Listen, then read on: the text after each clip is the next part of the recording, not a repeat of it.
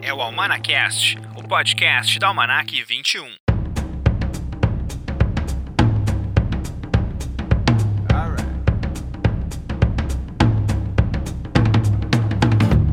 Olá, esse é o Almanacast, o podcast da Almanac 21. Eu sou Rodrigo de Oliveira, jornalista, crítico de cinema e editor-chefe da revista digital Almanac 21. E tu sabe já bem, né, que pode ouvir o nosso podcast via anchor.fm barra almanacast, que é a nossa casa, onde tu consegue encontrar todos os mais de 40 episódios que gravamos aqui do Almanacast. Também tu pode nos ouvir via Spotify, Deezer, Google Podcasts, Pocket Casts e na programação da Dinâmico FM, toda quinta-feira às 6 horas da tarde. No programa de hoje temos mais um episódio do Filmes que Amamos. Dessa vez vamos falar sobre Harry e Sally, feitos um para o outro.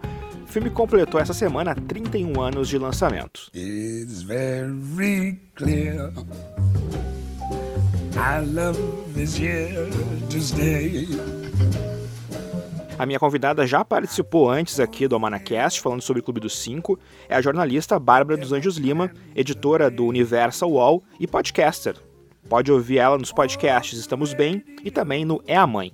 Depois vamos conhecer 11 episódios selecionados como essenciais para o Almanac 21 Seinfeld, revista que vai ser lançada no dia 21 de julho. Com essa lista, fechamos os 21 episódios escolhidos. No Almanacast anterior, eu falei os 10 primeiros, se não ouviu, ouve lá depois. Bom, e para começar, eu quero mandar meu agradecimento aos nossos apoiadores e assinantes como prometemos nossa campanha de financiamento, vamos sempre tirar um tempinho aqui para nomear os apoiadores do Manacast. Então, muito obrigado aos novos assinantes, Robson Nunes, Emerson Pedrotti e Rafael Glória pela força. E aqui cabe também mencionar, claro, nossos apoiadores desde o início. Alexandre Aliati, Camila Keu, Christian Odork, Davi Araújo, Fabiano Antunes, Gisele Endres, Leandro Cringes, Marilene Nunes Cúcera, Rogério Ivan de Oliveira, Sérgio Filho e William Musk. Muito obrigado a todos. Quer participar também? Quer entrar nesse time? A gente tem quatro modalidades diferentes de assinatura no apoia.se barra almanac21. E funcionam assim. A mais básica eu apoio, R$ reais. Vocês ganham a revista digital do mês. E já está quase, já tá quase sendo lançada do Seinfeld. Então se tu quer ainda ganhar a edição de junho, que é sobre 1980, assina até o dia 21. Em Eu Super Apoio, que é R$ reais, você ganha a revista digital do mês, também ganha convite para entrar no nosso grupo do Facebook exclusivo, onde eu sempre anuncio coisas ali com exclusividade. Por exemplo, lá no grupo já tem a capa do próximo Zine, que vai sair em agosto. Também já tem a capa lá da revista Seinfeld, por exemplo, também já coloquei por lá. Então, o grupo do Facebook sempre tem as coisas exclusivas antes para já saber como está rolando então a revista. E também tu ganha um cupom de desconto de 10% para usar na nossa loja da Almanac 21 do site, almanac21.com.br. Eu apoio muito, R$18 ganha tudo que eu já falei aqui antes e mais uma revista de catálogo. Eu apoio pra caramba a nossa modalidade premium, R$ reais, ganha tudo que eu já falei aqui antes e ainda recebe um zine em casa, um zine impresso, 16 páginas, preto e branco. A gente, essa semana, inclusive, enviou os primeiros. O primeiro zine que saiu já, já está nos correios. Espero que o pessoal já esteja recebendo daqui a pouco aí os zines que foram enviados. E o segundo zine já está sendo produzido. E quem assinar então a partir né, dessa semana, a modalidade Eu Apoio Pra Caramba, vai receber o segundo zine em casa, que vai ser lançado aí no comecinho do mês de agosto. Já vou adiantar para vocês a capa, então, já que eu já adiantei pro pessoal do grupo do Facebook, já adianto para vocês também aqui do Almanacast. A capa é Apocalipse Now. Tem um novo corte agora do filme do François Coppola, o The Final Cut, que está nas, nos streamings da vida, então a gente vai falar sobre esse filme aí, vai ser a crítica inédita do Zine, vai ser então Apocalipse Now, The Final Cut. Então vai lá, apoia.se barra 21 seja assinante da Almanac 21 e nos ajude a continuar fazendo a revista digital e também, claro, o Almanacast.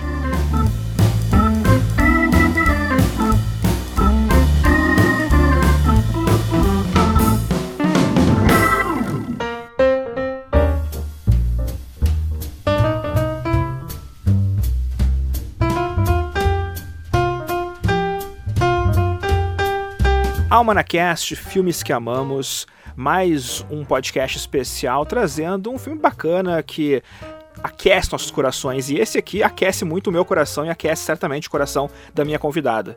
Harry Sally, feitos um para o outro. Comédia romântica, direção do Rob Reiner, o roteiro da Nora Ephron, Billy Crystal, Meg Ryan no elenco. E eu convidei para bater um papo comigo minha amiga Bárbara dos Anjos Lima, que já participou aqui de outro podcast sobre o Clube dos Cinco. E ela retorna agora para mais um filme dos anos 80, completando 31 anos esse filme agora essa semana. Oi, Bárbara, tudo bem? Oi, Rodrigo, obrigada. A gente tava falando aqui antes de gravar que eu preciso já combinar um próximo para poder gravar 13 e pedir música no Fantástico, né? Isso aí, a gente tem que combinar mesmo, terceiro. E, e pode ser anos 80, pode ser anos 90, não tem problema, viu? A gente não precisa ficar só nessa década, né? Pegar o mais atual na próxima, pode ser. né? Mas é um prazer estar tá aqui nesse que é, tipo, com certeza, eu, se o Clube dos Cinco já era um dos meus filmes top 10, esse acho que é meu top 3 filmes preferidos. Então, prazer poder estar tá aqui falando mais uma vez sobre ele. Sempre qualquer desculpa, assim, que não. Falando sobre ele num programa, em vez de só ser milhares de mesas de bar nas quais eu já falei sobre esse filme. Não, pois é, Harry Sally é um filme que eu assisto religiosamente pelo menos uma vez por ano. É, é, é, sempre isso. E geralmente lá é pela época do Natal, Ano Novo, porque tem toda uma temática natalina também no filme, né? Ali tem Sim. aquelas cenas do Natal em Nova York, aquela neve e tal. E eu sempre assisto com minha mulher aqui, né? Todo ano a gente assiste pelo menos uma vez. E agora, e o filme ele faz aniversário, na verdade, né, em julho. Ele foi, ele foi lançado em 14 de julho nos Estados Unidos, em 89, mas no Brasil ele foi lançado em março de 90. Então, pro brasileiro, o filme tem 30 anos. Então, dá pra fazer esse aniversário mais, mais redondinho. Redondo, redondo. É, eu acho que, que isso que tu falou do filme assim do Natal e do, e do Réveillon em, em Nova York, eu acho que junto com Friends e, e talvez Seinfeld, mas principalmente Friends para mim, esse filme construiu o meu imaginário de Nova York. Assim, eu acho que eu passei anos da minha vida sonhando muito em ir para Nova York. É com certeza uma das cidades que eu mais desejei conhecer e fiquei muito emocionado ao conhecer. E tem muito a ver com essas cenas, assim, com as externas desse filme, né? Que mostram a cidade é também um personagem do filme muito forte, né? Total. Eu queria que tu lembrasse, Bárbara, se tu consegue, a primeira vez que tu assistiu ao filme, se tu lembra aquela memória mais pregressa, assim, do, do Harry Sally pra ti. Sabe que eu comecei a tentar puxar na minha memória e eu não consigo cravar a primeira. Eu lembro das várias versões que eu tive do filme em casa, assim. Eu lembro de ter uma um VHS de uma coleção da Caras. Sim. Não sei se tu lembra dessa coleção lembro. da Caras vários VHS, então eu tinha esse VHS. Mas eu lembro de que quando eu comprei nesse VHS, quando eu veio na, na revista, eu já tinha assistido o filme na locadora. Então eu, eu, não lembro, não consigo. Assim, não consigo realmente lembrar. Mas assim, eu tive o VHS, depois eu tive o DVD, depois quando eu fui para Nova York, eu comprei uma edição especial oh. de um uma caixa especial, assim, do, do, do, DVD, que eu acho que talvez era comemoração de 25 anos, talvez, talvez. É possível. Talvez tenha sido pela data, assim. Que aí tinha é, extras com entrevistas e tal. E depois já vi no streaming. Até agora eu não sei se ele tá. Eu ia fazer essa pesquisa, não fez. Fiz, tu fez, Rodrigo, essa lição de casa? Ele tá em algum, algum streaming? Ele tava até pouco tempo atrás no Telecine Play para quem tem o telecine é, ali, né? dá, dá, dá para conferir. Mas eu também, assim, se eu não revejo uma vez por ano, eh, tem anos que eu acho que eu vejo mais de uma vez e anos que talvez eu possa ter, ter pulado nesses, sei lá, 20 anos que eu vi o filme pela primeira vez. Mas eu também, assim, pelo menos. É, com certeza já vi mais de 20 vezes, assim, sem dúvida. Total. Eu lembro que eu assistia na TV, eu não lembro a primeira vez também, mas eu lembro que passava muito na Globo, né? A Globo passava muito filme. E passava muito, para quem é de Porto Alegre, né, para quem é do Rio Grande do Sul, passava muito na Guaíba, que é um canal local que tinha é alguns filmes. E ele passava meio que uma vez por semana o filme. E toda vez que passava eu, eu vi um pedaço. Eu... E a Guaíba tinha um catálogo restrito, né? Bem restrito. Bem restrito, bem restrito. tipo, meia-noite passava sexta-feira 13, algum sexta-feira 13, qualquer e à tarde passava um Harry Sally. E sempre quando passava e eu, eu zapeava, eu assistia um pedaço. E eu lembro da fita da Caras também, que é uma. Eu gosto, eu acho muito legal aquela a capa do, da fita da Caras, que é uma pose que o Billy Crystal tá sentado numa cadeira e a, e a Sally tá sentada em cima dele, e os dois estão meio que, sabe, juntos, grudados e tal. Eu acho bonita aquela foto. É linda, porque não é a foto do, do a original, né? A foto original é eles meio separados, né? Eles cada um se olhando assim. Mas essa realmente, essa foto, para mim, legal que tu falou isso, porque realmente essa foto é a que mais me marcou. Porque eu acho que eu tive esse DVD durante. Esse, essa fita da, da, da Caras durante muitos anos, que realmente não é. Porque acho que tem duas capas, que tem uma que eles estão se olhando com as folhas de outono, assim, né, do Central Park atrás, né? E tem uma que dá pra ver daí uns prédios embaixo nos pés deles, mas daí o fundo ele tá invisível, né?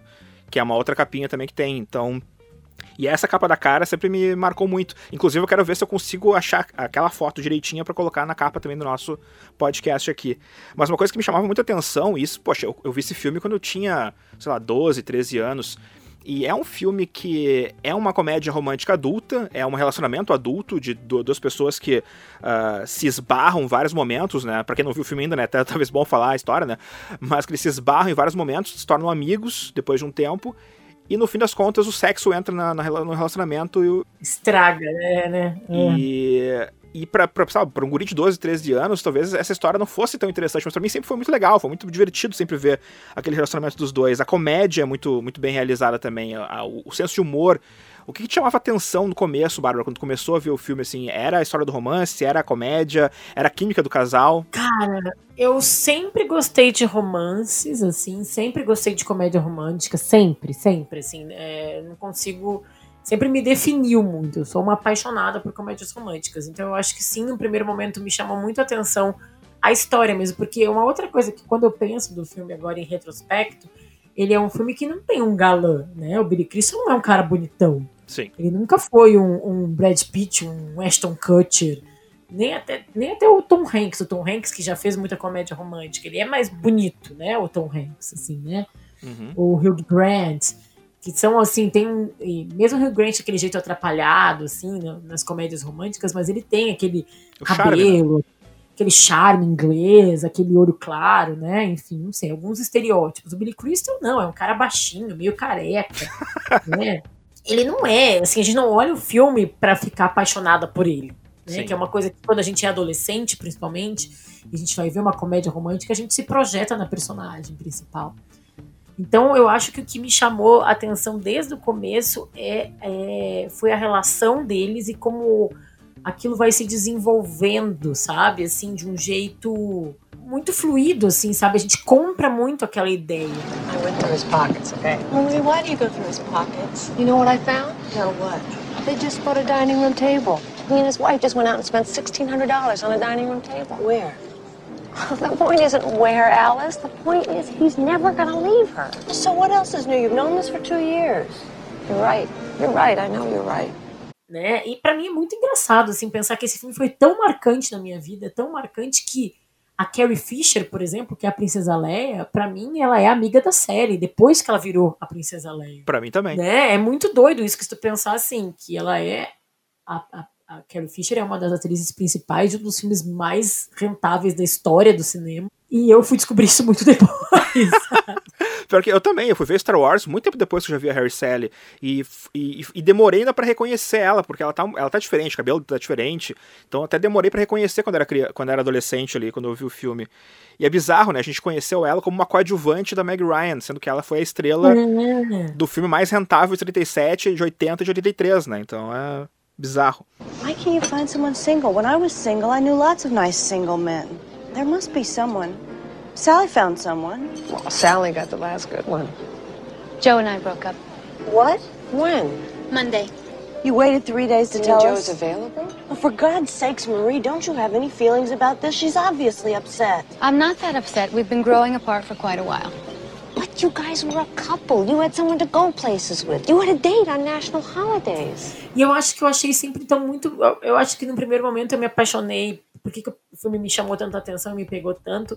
Eu gosto muito da narrativa ao longo dos anos. Eu acho as imagens de Nova York. Acho o filme muito engraçado. E eu me pegou assim de um jeito muito é, afetivo as historinhas no meio uhum. dos casais mais velhos. Que eu acho que assim, né? A gente vai falar desse filme, a gente não vou dar spoilers, mas de alguma maneira a gente tem que contar a história do filme para quem tá ouvindo, quem nunca viu. Sim. É, então ele, como o Rodrigo falou, ele é a história de um, de um, de, de um homem e de uma mulher, na verdade, começa eles jovens saindo de Boston, se eu não me engano. Chicago. Chicago, exatamente. Saindo de Chicago da universidade e eles vão de carro numa viagem que é de, sei lá, 20, 30 horas até Nova York. E ele, na verdade, o Harry, é namorado de uma amiga da Sally e os dois estão se mudando para Nova York.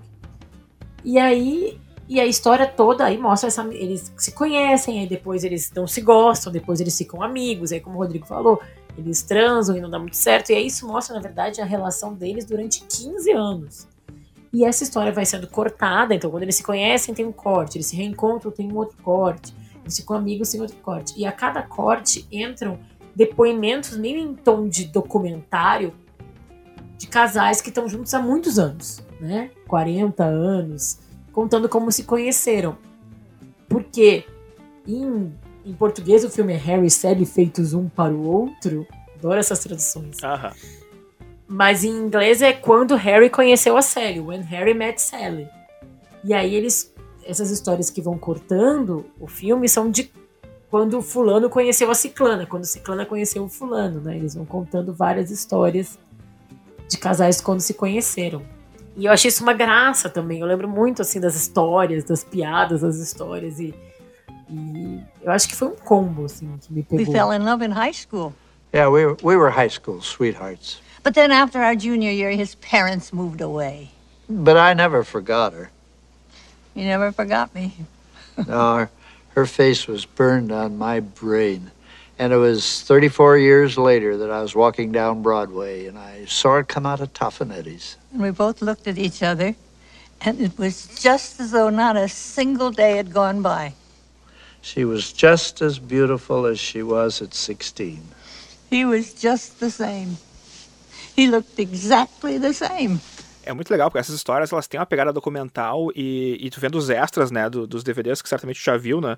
ah, mas eles pegaram histórias de verdade mesmo e pediram para atores fazerem as histórias depois, né? é, é, encenar essas histórias na, pra câmera. E é muito legal mesmo, são histórias muito, muito fofas, algumas assim que mostram até que o, o, o quanto o casal ele completa as frases um do outro, às vezes um não fala nada e só o outro fala, então é, existe uma coisa de relacionamento mesmo duradouro ali naquelas histórias que eu acho que, que é bonito também, né? E é uma ilustração para a história do, da Harry, do Harry e da Sally que começam realmente né, naquele em dois pontos opostos. O Harry tenta uma, uma coisa com a Sally na primeira noite que os dois estão dirigindo juntos ali e ele, como tu disse, né, é namorado da amiga dela, então não só por isso, mas ela refuta ele por conta disso e por conta também, né, de não estar interessado no cara. E cinco anos se passam, eles se encontram de novo, ele não reconhece ela direito, depois conhece, e depois mais cinco anos se passam e finalmente eles viram amigos. Então acho, acho interessante essa evolução também dos personagens e de como o filme consegue mostrar bem durante esses três pontos distintos como eles evoluem como pessoas e como, às vezes até involuem no caso, né? O Harry, quando a gente reencontra ele 15 anos depois do primeiro encontro, ele tá um caco, né? Mas é é interessante ver isso, a evolução que personagem- os personagens têm durante esses momentos distintos do filme. Sim. Sabe que eu, eu, enfim, como uma apaixonada por esse filme, eu já fiz alguns cursos de cinema, uma, uma cadeira da faculdade na Unicinos, e depois um curso de roteiro que eu fiz, e a gente tem que escolher o filme para analisar. Eu já analisei esse filme mais de uma vez nesses cursos que eu fiz ao longo da vida. E eu ficava querendo achar alguma razão para essas histórias que entrecortam. Ah, será que elas dão algum tipo de spoiler da- história que vai vir a seguir? Será que ali tem uma frasezinha que mostra algum momento que vai vir a seguir na vida deles? E eu várias vezes tentei e não consegui mesmo, sabe? Assim, são histórias, eu cheguei à conclusão que são apenas várias histórias fofas de casais, de como eles se conheceram e, e fofas, e às vezes até algumas são, sei lá, tipo, a gente, pô, mas a mulher podia ser falar mais nessa aí, né? Eu sempre lembro da, que tem um casal de orientais, a mulher não fala nada. Sim. É, ou tem uma outra de um casal que só a mulher fala. É, mas é, é muito real ali, né? E eu acho que talvez seja a grande relação entre as histórias todas que são contadas no, filme e a história de- do Harry da Sally é que a história do Harry da Sally é uma história muito real. Ela é uma comédia romântica, hollywoodiana e tudo isso, mas ela parece muito uma história que podia acontecer com a gente, né? Não, não tem nada assim de tão absurdo, eu acho assim, tão impossível, né? Porque são pessoas que se conhecem na faculdade, que não se gostam, depois se gostam. Parece essa impressão de que é real mesmo, sabe? E a química do casal, acho que é uma coisa que vende muito o filme também, né? Porque hum, o Harry e a Sally, eles ficam. Desculpa o spoiler, mas ah, eles não ficam juntos durante o filme todo, né? Eles eles são amigos ah, e depois acabam tendo um relacionamento rápido que acaba, né? Com problemas depois do sexo ali. Mas eles têm uma química muito boa como amigos, né? Eles são amigos que falam tudo um pro outro. Então eu acho isso muito legal também, sabe? Essa, essa ideia. E é uma coisa que o filme ele prega muito, né? Uh, no começo do filme, o Harry diz: é impossível ter um relacionamento, amizade entre homem e mulher. E a Sally acha um absurdo isso. You're just going to be friends, okay? Great, friends. It's the best thing. You realize, of course, that we could never be friends. Why not? What I'm saying is, and this is not a come on in any way, shape, or form, is that men and women can't be friends because the sex part always gets in the way. That's not true. I have a number of men friends and there is no sex involved. No, you don't. Yes, I do. No, you don't. Yes, I You do. only think you do. You're saying I'm having sex with these men without my knowledge? No, what I'm saying is they all want to have sex with you. They do not. Do too. They do not. Do too. How do you know? Because no man can be friends with a woman that he finds attractive. He always wants to have sex with her. So you're saying that a man can be friends with a woman he finds unattractive? No, you pretty much want to nail him too. E no fim das contas, eles acabam conseguindo fazer isso funcionar por um tempo, né? Essa amizade que é um relacionamento platônico, uma amizade que não tem, não, não tem outros sentimentos ali, até que tenha, né? É, e eu acho que é muito legal como a, a Nora Ephron, que é, é um capítulo à parte que merece ser exaltada também, Certamente. que é uma que é a roteirista do filme, que eu acho ela, eu sou, eu sou muito fã dela, assim. Ela constrói é, essas, essas, ela é diretora, ela é roteirista. Nesse filme, ela é diretora, ela dirigiu vários filmes. Sintonia de Amor, Mensagem pra Você. é, tem um filme dela que eu amo, amo, amo. Gente, assistam. Chama em português A Difícil Arte de Amar. É com a Meryl Streep e o Jack Nicholson. É a história dela. Porque ela, ela era uma ela era uma roteirista que casou com jornalistas, uns jornalistas muito importantes dos Estados Unidos que foram que se dis- divulgar, eh, descobriram o Watergate, o, o escândalo de Watergate, e ela conta a história desse relacionamento. É, enfim, ela é uma especialista em comédias românticas, ela tem várias, como eu falei aqui, de clássicas, tipo Sonho de Amor, Mensagem pra Você e tal.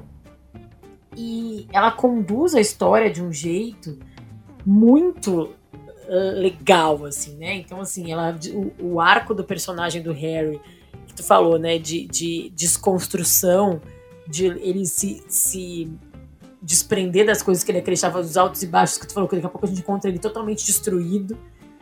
Next day, she says she's thought about it, and she wants a trial separation. She just wants to try it, she says. But we can still date. Like this is supposed to cushion the blow. I mean, I got married so I could stop dating. So I don't see where we can still date as any big incentive since the last thing you want to do is date your wife, who's supposed to love you. Which is what I'm saying to her when it occurs to me that maybe she doesn't. So I say to her, Don't you love me anymore? You know what she says? I don't know if I've ever loved you. Ooh, that's harsh. E da, e da Sally também, né? De se desapegar também de algumas crenças que ela tinha, até eles se conectarem. É, São, é um arco muito verdadeiro, assim, né? Que a gente consegue se conectar muito, assim, eu acho. Would you like to have dinner? Just friends. I thought you didn't believe men and women could be friends. When did I say that? On the ride to New York. No, no, no, no. I never said this. Yes, that's right. They can't be friends. Unless both of them are involved with other people, then they can. This is an amendment to the earlier rule. If the two people are in relationships, the pressure of possible involvement is lifted. Harry, goodbye. Pra ter um relacionamento, né? Assim, acho que são desconstruções que a gente tem que passar quando na passagem pra vida adulta, assim, alguns choques de realidade, digamos assim. E é legal porque o filme, como tu falou mesmo antes, é o lance de Nova York, né? São personagem. E é um filme que tem uma beleza estética. E o Rob Reiner era um diretor que era conhecido pelo Conta Comigo, conhecido pelo Spinal Tap também, que é um filme anterior. Logo depois ele dirigiria o Louco Obsessão, que é um filme ótimo também. E Uma acho que o outra Harry né? Mas enfim. É, to- total, assim, mas é, é- legal ver como ele consegue fotografar Nova York de uma forma bonita, assim. E, e uma coisa, quando eu vejo Harry Sally, e eu, eu vi Harry Sally primeiro, né? Mas anos depois eu fui ver O Noivo Neurótico e Noiva Nervosa, do Woody Allen. Que é um filme que é meio que o pai desse Harry Sally também, né? É um filme que tem muita coisa que Harry Sally conseguiu fazer depois do, do Noivo Neurótico. E o Woody Allen, ele tinha uma pegada muito boa de filme Nova York, e o Rob Reiner, acho que ele consegue, inclusive, suplantar em muitas, muitas maneiras, né? Por conta de como filma o Outono em Nova York. que eu acho que o outono, o outono mais bonito que eu vi em Nova York, eu acho que foi em, em Harry Sally. É, eu acho que construiu também, meu, imagino aquelas folhas, né, aquele marrom, né, muito lindo. É, tu falou de é, Annie Hall, porque eu me recuso com essa tradução. Essa tradução, para mim, é pior, não dá. Ela é muito julgadora, né? Noivo neurótico, noiva nervosa, enfim. É... E eles nem são noivos no filme, enfim. Mas... É, é tudo ruim. Mas, assim, é. eu acho que esse filme, ele é o, o, o, pai de todas as comédias românticas, né? Assim, até hoje, em algum momento, a gente volta para ela, para esse filme. E quando a gente faz alguma comédia romântica, né? Dos encontros e desencontros, das discussões de relacionamento, e Harry Sally, sim, dá pra ver que, ele, que o Rob Reiner é, bebe na fonte, mas eu acho que ele consegue, de alguma maneira, criar uma identidade. Mas, assim, se tu for nessa comparação que tu fez, que eu acho muito interessante, até no estilo, né? As roupas da Sally, que também são. Tem uma inspiração ali nas roupas da Annie Hall, aquele estilo meio masculino, das calças de alfaiataria é, então tem, tem uma homenagem, eu acho até que é uma homenagem mesmo, sabe? Eu acho que é uma coisa meio, meio não velada, é aberto ali, sabe? Que ele, que ele tá fazendo referências. E os diálogos, né? A Nora Ephron, acho que ela uma das principais coisas que ela tinha, eu acho que era, era a construção de diálogos. Se for ver, sei lá, o Mensagem para Você, eu adoro os diálogos do Mensagem para Você, eu adoro os diálogos do Torneio de Amor também, e aquela coisa de ela pegar o antigo e colocar no novo. O Torneio de Amor tem toda aquela coisa do filme antigo, né? Do Tarde Demais para Esquecer, que daí Sim. vira o Torneio de Amor. O Harry Sally tem muita coisa disso, sabe? O Casablanca, que é o, o filme deles, né? Sim. As músicas mais antigas, que o Rob Reiner também, ele ele pega emprestado, acho que da Nora Ephron, essa coisa de usar uh, Ella Fitzgerald, usar o Louis Armstrong, usar Frank Sinatra. Então, sabe, é o velho e o novo juntos, ressignificando as coisas. Então, acho que isso, para mim, também é um segredo do sucesso do filme. É conseguir ressignificar essa coisa do passado com, uma, com um olhar muito fresco, sabe? Um olhar muito, no caso, anos 80, obviamente, né? Mas um olhar que ainda, para mim, não é nada anacrônico, sabe? Um filme que até hoje tu assiste e não vê aquela coisa tipo, ah, que filme datado, que filme dos anos 80. É um filme, claro, oitentista, mas que eu acho que tem uma pegada muito moderna ainda. Eu acho, eu, eu revi há pouco tempo esse filme e eu não, eu não sinto ele envelhecendo mal, sabe? Porque eu acho que tem filmes que eu gosto e que eu amo e, entendo que eles foram feitos em outras, em outras épocas, só que eu acho que eles envelheceram mal, assim, né? Porque a gente tá num período de desconstrução, eu acho que tem filmes, comédias românticas principalmente, assim, direto tu revê, tu vê elas caindo em várias armadilhas muito machistas, por exemplo, né? É, e eu revi Harry Sally há pouco tempo com o meu olhar de uma feminista dos anos 2000, né, do século 21, e eu ainda acho que ele, que ele, que ele envelheceu bem, sabe? Eu não acho que ele se perdeu, é, perdeu o sentido. Eu acho que esse é, é, é, um dos talentos da, da obra. Até porque ele tem aquela cena antológica do orgasmo no restaurante, né? Que a gente precisa falar disso, né? What was that supposed to mean? Nothing. It's just that all men are sure it never happened to them, and most women at one time or another have done it, so you do the math. You don't think that I can tell a difference? No. Get out of here. Oh. Ooh. Are you okay? A, a cena é aquela cena que é, é aquela cena que todo mundo ri. Tanto que uh, depois eu vendo também os extras ali, né? Ele dizendo que tipo, eles tiveram que colocar um, um momento de meio que silêncio no filme depois daquela cena para que as pessoas parassem de rir para continuassem ouvindo a história, né? Porque é uma cena muito engraçada e tem aquele punchline que é a mãe do Rob Reiner que fala Exatamente. I'll have what is heaven, que para mim é uma das melhores falas de todos os tempos do cinema. É, é junto com Nem Todo Mundo é Perfeito do Quanto Mais Quente Melhor, sabe? É a, aquela frase que fecha a piada de forma perfeita. I'll have what she's having. É, eu acho maravilhosa, assim, e o timing de ser a senhorinha ali, o jeito que ela fala, e, né, e ainda depois tu descobre esse, esse, essa, esse cameo que é, né, que ela é a mãe do diretor, fica mais legal ainda, assim. Então eu acho que ele, ele é um filme que ele explora os personagens, ele, ele trabalha em alguns estereótipos, sim, acho que sim, né, mas ele desconstrói, ele provoca também, né, tipo, a série ela tá presa, ela quer casar, ela quer ter filho, ela tem uma crise lá que ela vai ter 40 anos e e o ex dela vai casar. Mas ao mesmo tempo, ela se ele se coloca, o filme coloca em dúvida essas crises dela, né? Não embarca nessas crises dela. Então, eu, eu acho muito, muito legal como o filme traz essas questões. De, da mulher. É um filme muito franco, eu acho, porque ele é. E os personagens têm essa franqueza também, sabe? De colocar as cartas na mesa, uma coisa que uh, o próprio Harry fala pro amigo dele, né? Que é o Bruno Kirby ali no filme, que é o relacionamento que ele tem com a Sally é um relacionamento que ele pode falar qualquer coisa que ele quiser, porque ele não tá sempre pensando em levar ela pra cama, que era uma coisa que também é um clichê da comédia romântica e infelizmente, um clichê também da vida real, né? As pessoas. Masculino. É. é.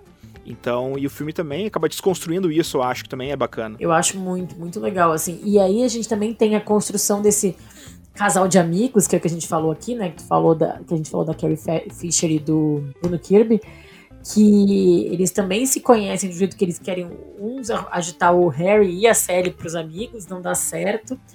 E eles também viram o contraponto dos dois ali em alguns momentos, né? Do, do casamento, do relacionamento quando eles vão morar junto, eles têm uma briga.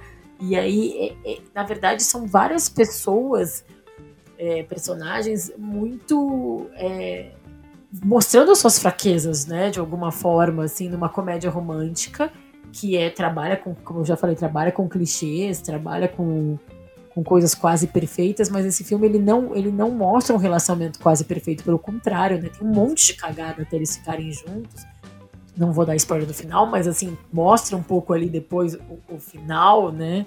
E a gente vê que, que eles continuam eles mesmos, né? Não é que eles, eles casaram, viveram felizes para sempre. A gente meio que entende ali que eles vão continuar rindo das manias um do outro, ok e tal, mas não é que ficou tudo perfeito, imaculado, né? Eles mostram o crescimento dos dois separadamente, ao mesmo tempo um ao lado do outro ali, né? Mas mostra de um jeito muito legal, assim, como eles casam, mas continuam eles mesmos. Assim. E felizmente nunca teve uma continuação, né? Porque eu acho que esse é o tipo de filme que não precisa, né? Não, nenhuma continuação. E eu fiquei pensando agora, assim, numa nova versão, sabe? Que de vez em quando eu já vi umas notícias pipocarem, assim, de novas versões. Ai, eu tenho muito medo disso, sabe? Tenho muito medo. Do, de, eu fico pensando quem poderia fazer esses filmes agora.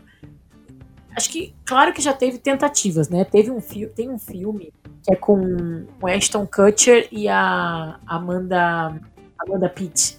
Já viu esse filme? A Lot Like Love. É, De repente é amor. Que é uma, uma versão é uma versão de de Harry Sally, entendeu? São amigos que se reencontram, que namoram, voltam, sabe? Assim, é, é muito essa história. É, mas não. não claro, não, nunca vai ser a mesma coisa, porque não vai ser Nora Ephron, não vai ser Rob Reiner, não vai ser Meg Ryan, não vai ser o Billy Crystal. É tudo, acho que muito. É um encontro de talentos que funciona muito bem naquilo e no momento certo também, né? Que é um filme final dos anos 80 ali. Uh, uh, o, próprio mundo tava mudando também, né? Então, o fato de, por exemplo, poder um filme, uma comédia romântica, ter uma cena do orgasmo fingido na, na cafeteria, era uma coisa que talvez uh, há poucos anos, poucos anos antes não, teve, não poderia ter, sabe? Eu não, não teria aquela mesma cena, sabe? Então, eu acho que é aquela, é aquela velha história, né? Do, da pessoa certa no momento certo, com a história certa e foi lançada no momento correto. É, que é o que faz, assim, né? Que são as coincidências felizes que fazem os grandes sucessos. Porque esse filme da. Não é que esse filme da Amanda Pitt, o De Repente é Amor, não é. E da Amanda Pitt do Ashton Kutcher não é um filmezinho legal. Mas é aquele filme que a gente já viu, sabe? Eles também eles conhecem, é muito, é muito referente a Harry. Eles conhecem no avião numa viagem para Nova York. E aí eles ficam amigos e se reencontram e vão lá e ficam muito amigos durante sete anos e até que eles se apaixonam, sabe? É tipo muito a mesma história.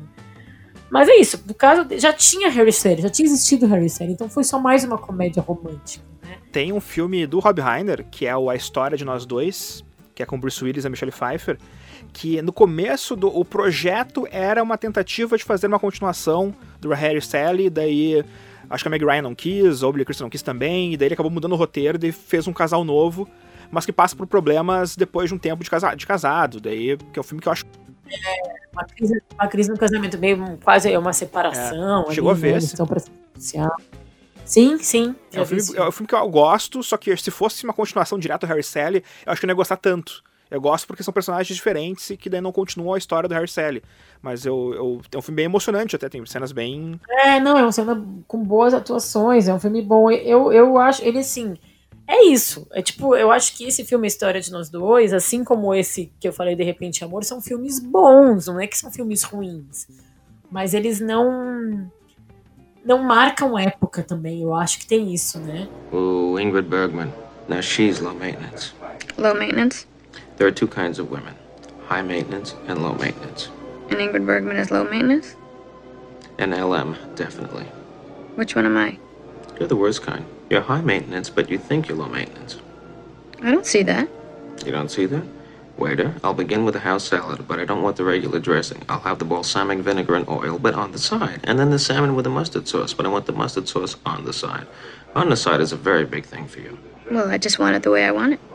I know. High maintenance. Concorreu ao Oscar de roteiro. É, foi só roteiro. Eu até, eu- é, era a última coisa que eu ia falar até aqui, era os, eram os prêmios. E concorreu também ao Globo de Ouro. É, no Globo de Ouro eles concorreram um monte de Globo de Ouro, né? Foi isso.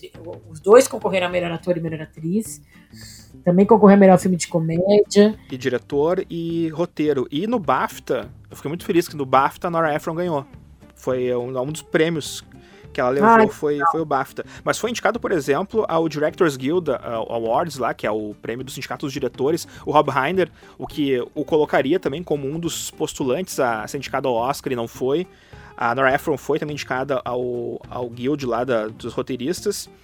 E olha, eu, eu abri aqui o, o Oscar de 90, que foi o, o que Harry Sally foi indicado a só roteiro. Aham. E os indicados para o melhor filme foram Conduzindo Miss Daisy, que ganhou, Campo dos Sonhos, Meu Pé Esquerdo, Nascido em 4 de Julho e Sociedade dos Poetas Mortos. Um ano difícil, né, cara? Eu, eu tirava Campo dos Sonhos e botava Harry Sally ali, olha, sem, sem É. piscar. Eu, eu faria isso com razão, contigo, mas assim, tipo, Kevin Costner nos Estados Unidos, ele, e esse filme, cara, mexe com os americanos de um jeito, eu acho que é porque é beisebol, relação pai e filho. Eu, eu tenho um bode do Kevin Costner, um bode do tem noção, assim, eu acho que até guarda-costas ele estraga, sabe? É, que é um filme que eu poderia gostar pelo estilo, né? Porque Sim. tem, enfim, uma cantora maravilhosa, é um filme de romance e tal. Então, assim, se começa a falar aqui de Kevin Costner, eu acho tudo um saco. Mas eu, Campos dos Sonhos é o único que eu acho que pra mim passa ali, sabe? Num, num crivo, assim. Sim. Mas Conduzindo os Miss Daisy realmente é um filme único também, né? Então, assim, tudo bem. Eu acho que tudo bem. Foi um ano difícil. Meu pé esquerdo. É, Pé Esquerdo é mais que tu falou? Sociedade dos Poetas Mortos também, né? Que é um filme que... Eu, eu também tiraria isso. Eu acho que Sociedade dos Poetas Mortos, por exemplo, é um filme que envelheceu mal, eu acho. Quando eu hoje, eu acho um filme chato. Eu faz muito tempo que eu não vejo, então não, não posso dizer. Mas tu, tu não pegou ranço por causa do Friends, né? Talvez. O episódio da Monana. O episódio da Monana, a Monana ela diz que não curte Sociedade dos Poetas Mortos e tal. Daí pode, pode ser um ranço Não, acho- Friends. É, eu acho que eu, eu me incomodei um pouco com o, ao longo dos anos com o jeito de atuar do, do Robbie Williams. Ah, não. Eu gosto muito, muito de Gênio Indomável. É um dos meus filmes preferidos. Tá no meu top 10. Mas eu acho que sim, o Robbie Williams ele foi criando uma versão caricata dele mesmo, tipo Pat Adams e essas coisas assim, que eu. Tem um filme lá que ele é, que ele é obcecado por uma família, que é dos retratos. Ah, sim, quando ele faz vilão eu não, não curto muito também. Não... Então, assim, eu tenho meus momentos com o Robbie Williams. E aí, acho que quando eu revi o Sociedade dos Poetas Mortos, eu acho que eu peguei esses cacoetes de atuação dele, sabe? Mas bom, vamos voltar então ao Harry Sally aqui pra fechar o papo, né? Porque a gente já tá, já no, É. já tá no Robbie Williams, que foi um grande amigo do Billy Crystal, né? Então tem também aí um, um link. Tá tudo conectado, tá tudo conectado. Sleigh bells ring, are you listening? In the lane, snow is glistening. A beautiful sight, we're happy tonight. Walking in the winter wonderland. Gone away. E eu vi esses tempos no Telecine o filme. E eu fiquei embasbacado porque eles trocaram. Tem uma versão do filme que eles trocam a trilha sonora do filme. Então. Sério? Sim, e na, na cena final, por exemplo, que o Billy Crystal tá correndo e tal, ele tá, tá tocando o Frank Sinatra e It Had to Be You. It had to be you. que é uma das cenas mais bonitas do filme, é uma música genérica que eles colocam, uma música instrumental genérica. E eu, meu Deus do céu. Nossa, será que eles não tinham os direitos de reprodução? Eu não sei o que que houve. Os DVDs têm a música correta e tal, então eu sempre vou ter, vou ter meus DVDs aqui. E eu vi no Telecine. E depois no Telecine Play eu fui conferir pra ver, porque quando eu vi aquilo eu pensei, meu Deus, será que é só a música do Frank Sinatra? Será que eu tô louco? E daí eu fui, eu fui checar, né, na, na- fui dar uma olhada no, no, no Telecine Play ali, E realmente, várias, várias faixas eles trocaram. Eu não sei se é uma coisa de direitos de passar na televisão ou não, mas eu sei que guarde seus DVDs e Blu-rays, porque tem uma, tem uma trilha meio genérica assim, do Harry Sally que tira muito do poder das cenas. Pet deve perder bastante mesmo, porque foi o que tu falou, né? A trilha sonora conversa muito com o filme todo. Ao, ao longo do filme, essas referências é, externas que o, que o filme traz, referências pop, são, são quase um personagem no filme, né? Realmente, perde um pouco da experiência sem ter toda a trilha sonora. For nobody else gave me a thrill. With all your faults, I love you still. It had to be. I've been doing a lot of thinking. And the thing is, I love you. What? I love you. How do you expect me to respond to this? How about you love me too? Bom, pra fechar aqui então, Bárbara, eu queria que, por favor, tu desse teus contatos e o pessoal que quiser te encontrar nas redes sociais, nos podcasts também. Claro, é, então, enfim, eu sou jornalista, né? Eu trabalho no UOL, no canal, no site feminino do UOL, que é o Universa. E eu tenho dois podcasts. O podcast Estamos Bem, que eu falo de, de autoconhecimento, saúde mental, estilo de vida. E tem um outro que é o podcast É a Mãe, que tá dando uma pausa nesse momento de, de home office, housekeeping e, e homeschooling, porque as mães né, não estão conseguindo coordenar muito seus horários. Acontece. Mas é o podcast É a Mãe, que tem bastante episódios aí pra, pra gente, é, pra quem quiser ouvir, fazer uma maratonada aí. Convido vocês a escutarem os dois, são realmente muito legais. E quem não viu Harry Série, por favor, gente, veja. É um filme muito gracinho. Total. Bárbara, muito obrigado pela participação aqui no Almanacast. Valeu por ter aceitado o convite de novo aqui para bater um papo. Legal, obrigada. E sucesso aí com os podcasts também, com o Universa. Obrigada, obrigada. Obrigada para todo mundo que ouviu e obrigada pelo convite. Adoro, adoro falar de cinema, então tô sempre aí para isso. Valeu então aí, Bárbara dos Anjos Lima, participando mais uma vez aqui do Almanacast. Certamente ela vai participar uma terceira vez para pedir música no Fantástico.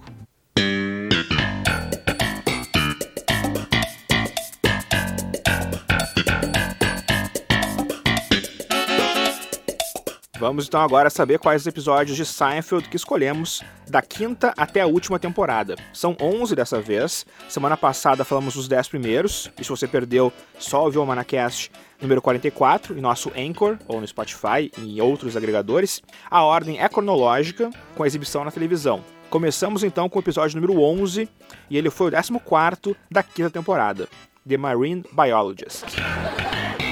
I did it for you. I don't know what you had to tell her that for. You put me in a very difficult position, marine biologist. I'm very uncomfortable with this whole thing. Yeah, with all due respect, I would think it's right up your alley. Well, it's not up my alley. It's one thing if I make it up. I know what I'm doing. I know my alleys. You got me in the Galapagos Islands living with the turtles. I don't know where the hell I am. Well, you came in the other day with all that whale stuff, the squeaking and the squealing and... Look, why couldn't you make me an architect? You know I always wanted to pretend that I was an architect. Esse episódio é uma aula de roteiro. As histórias que pareciam soltas de cada um dos personagens se encontram ao final de maneira surpreendente. Jerry mente para uma conhecida das antigas que George é um biólogo marinho. E ele, interessado na mulher, aceita a mentira e passa a agir como tal.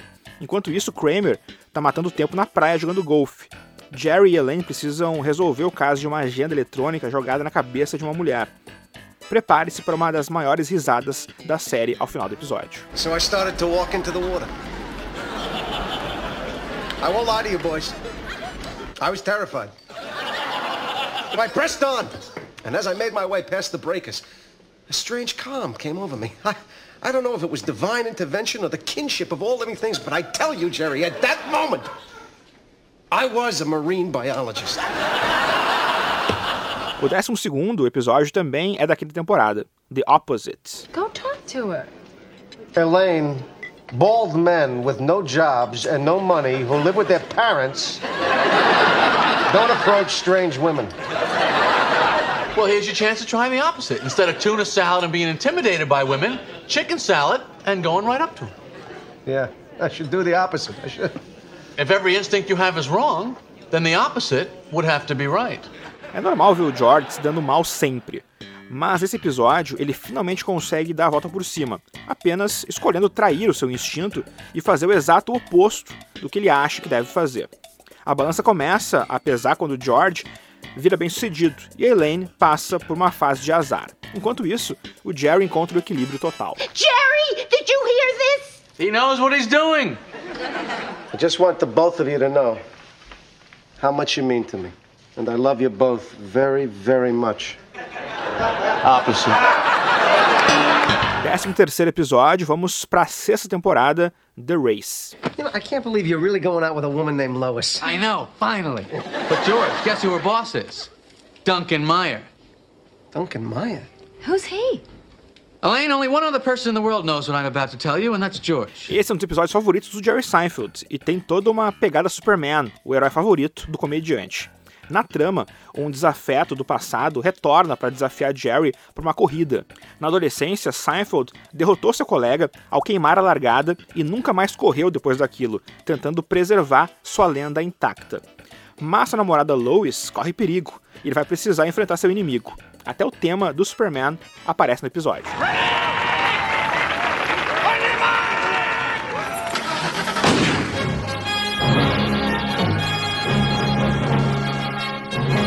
Décimo quarto da lista, também do sexto ano, The Switch. You found out Kramer's first name? That's right. You ready? Yes, I'm ready. I've been trying to get it out of him for 10 years. What is it? Esse é famoso por finalmente revelar o primeiro nome do Kramer, algo que até então era envolto em mistério. Cosmo.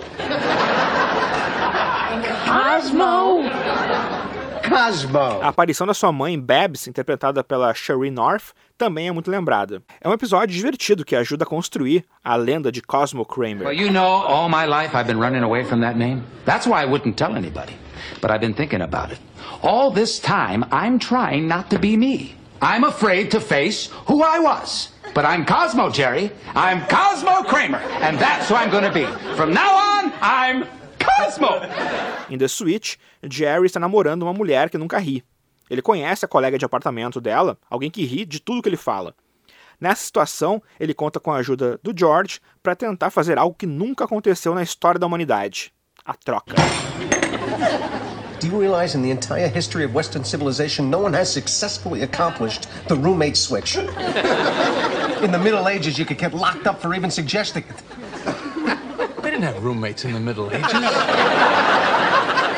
How do you know? Well, for one thing, they didn't have apartments. Well, I'm sure at some point between the years 800 and 1200, somewhere there were two women living together. The point is, I intend to undertake this, and I'll do it with or without you. 15 episódio, pulando para a sétima temporada e um fan favorite: The Soup Nazi. Now we gotta go to the soup place. What soup place? Uh, there's a soup stand. Kramer's been going there. He's always raving. I finally got a chance to go there the other day, and I tell you this, you will be stunned. Stunned by soup? You can't eat this soup standing up, your knees buckle. Dentre o hall de personagens coadjuvantes memoráveis da série, o Soup Nazi é um dos mais conhecidos. O episódio gira em torno de um sujeito que vende sopas deliciosas, mas que tem um temperamento totalmente volátil. Se ele encasqueta com o consumidor, ele joga fora a sopa sem pestanejar. Adivinhe se Seinfeld e companhia não iam ter problemas com ele. You want bread? Yes, please. Three dollars. No soup for you. Mais um na sétima temporada, The Rye. What is this? The marble rye? We forgot to bring it in. No, I brought it in. They never put it out. You stole the bread? Stole. It's my bread. They didn't eat it. Why should I leave it there?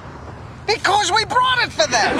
Apparently it wasn't good enough for them to serve. Um dos mais divertidos do ano 7, The Rye coloca Seinfeld numa posição complicada, onde ele se vê obrigado a cometer um crime em nome da sua amizade com George. Os Costanza finalmente conhecem os pais de Susan, a noiva do filho, mas o fato de não servirem o pão que os pais de George levaram para o jantar causa problemas. I'd like a marble rye. Ah, you're lucky it's our last one. Wait a second, that's your last marble rye? That's right. There's none left? That's what I said. Number 54. Uh, excuse me. I know this is going to sound crazy, but I, I have to have that ride. So it's a long story, but a person's whole future may depend on it. Seguimos na sétima temporada, último episódio daquele ano, The Invitations. When's the wedding? June. Late June. Oh, well, we have quite a few to pick from. They're arranged in order of price. The most expensive are in the front. Mm-hmm. Esse é o episódio que encerra o arco do casamento de Susan e de George de uma maneira surpreendente. O casamento dos dois se aproxima e está mais do que na hora de mandar os convites para as pessoas. Mas como George é pão duro, ele acaba escolhendo os convites mais baratos e isso tem um efeito inesperado em sua noiva. Foi o último episódio com Larry David ainda na série. O co-criador do show escolheu sair ao final do sétimo ano, continuando a fazer a voz do George Steinbrenner. Isso sem contar, claro, né, que ele voltou pro final do show dois anos depois. It's coming, Jerry. It's coming. What's coming? The day. Ah, the day. We ordered the wedding invitations today. Nothing can stop it now. Nothing. It's here. It's happening. Can I do this? I can't do this. Look at me. Look at me. I can't do this. Do oitavo ano, escolhemos The Little Kicks. Hey guys, I want to make a toast. Um, here's to those who wish us well, and those who don't can go to hell. Hmm. All right, who's dancing? Come on, who's dancing? You want me to, you want me to get it started? I'll get it started. Como não adorar esse episódio que mostra os passos de dança de Elaine? Ela pensa que sabe dançar, mas seus chutinhos no ar e o jeito desengonçado revelam outra verdade. Enquanto isso, Jerry Kramer tem problemas com um amigo que grava versões piratas de filmes no cinema. Quem diria que Jerry teria talento para bootlegs? Dancing. No, that ain't dancing, Sally. I dance fine. You stink. Mais um do ano 8, The Chicken Roaster. I'm on no sleep. No sleep. You don't know what it's like in there. All night long, things are creaking and cracking, and that red light is burning my brain. You look a little stressed. Oh, I'm stressed. Nesse divertido episódio, um restaurante de frango se muda para frente do prédio de Seinfeld, mas a luz neon bate no apartamento do Kramer, o deixando louco. Jerry aceita trocar de apartamento por um tempo, mas o estresse é tamanho que ele acaba se transformando em Kramer. O vizinho, por sua vez, passa a se comportar mais como Jerry, deixando tudo ainda mais confuso. A coisa piora quando Kramer precisa esconder que ficou viciado no frango. It's getting cold. It's getting cold. That was a close one. But why do we have to keep this from Jerry? Because if Jerry finds out that I'm hooked on Roger's chicken, I'm back in there with the red. Chegamos ao episódio 20 do ano 9, The Puerto Rican Day.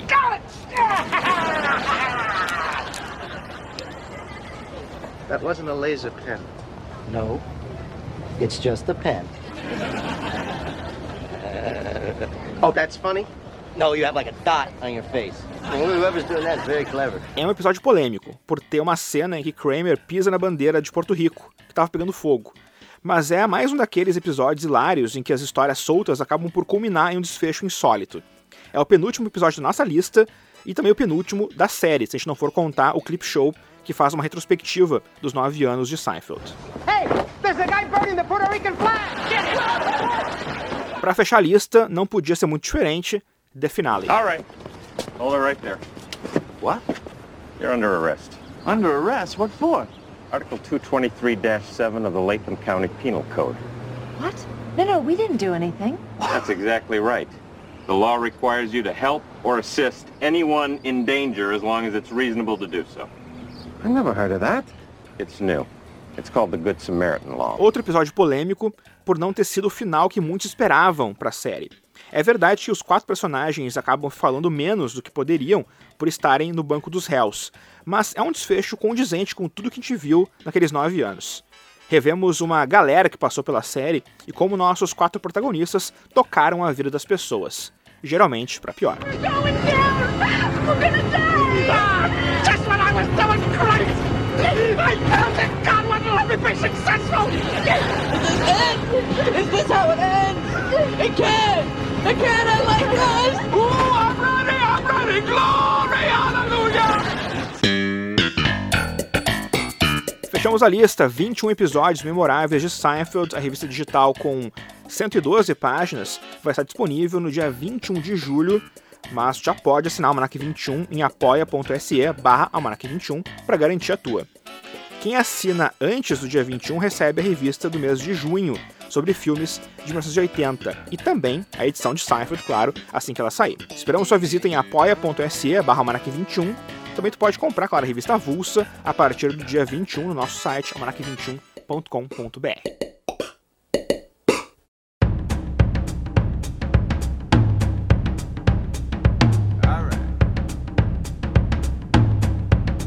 E era isso por hoje, o Manacast chega ao fim por aqui. Siga nossas redes sociais, estamos no Instagram, arroba 21 oficial também no Twitter, Almanac Underline 21. O meu Twitter pessoal é Rodrigo McFly.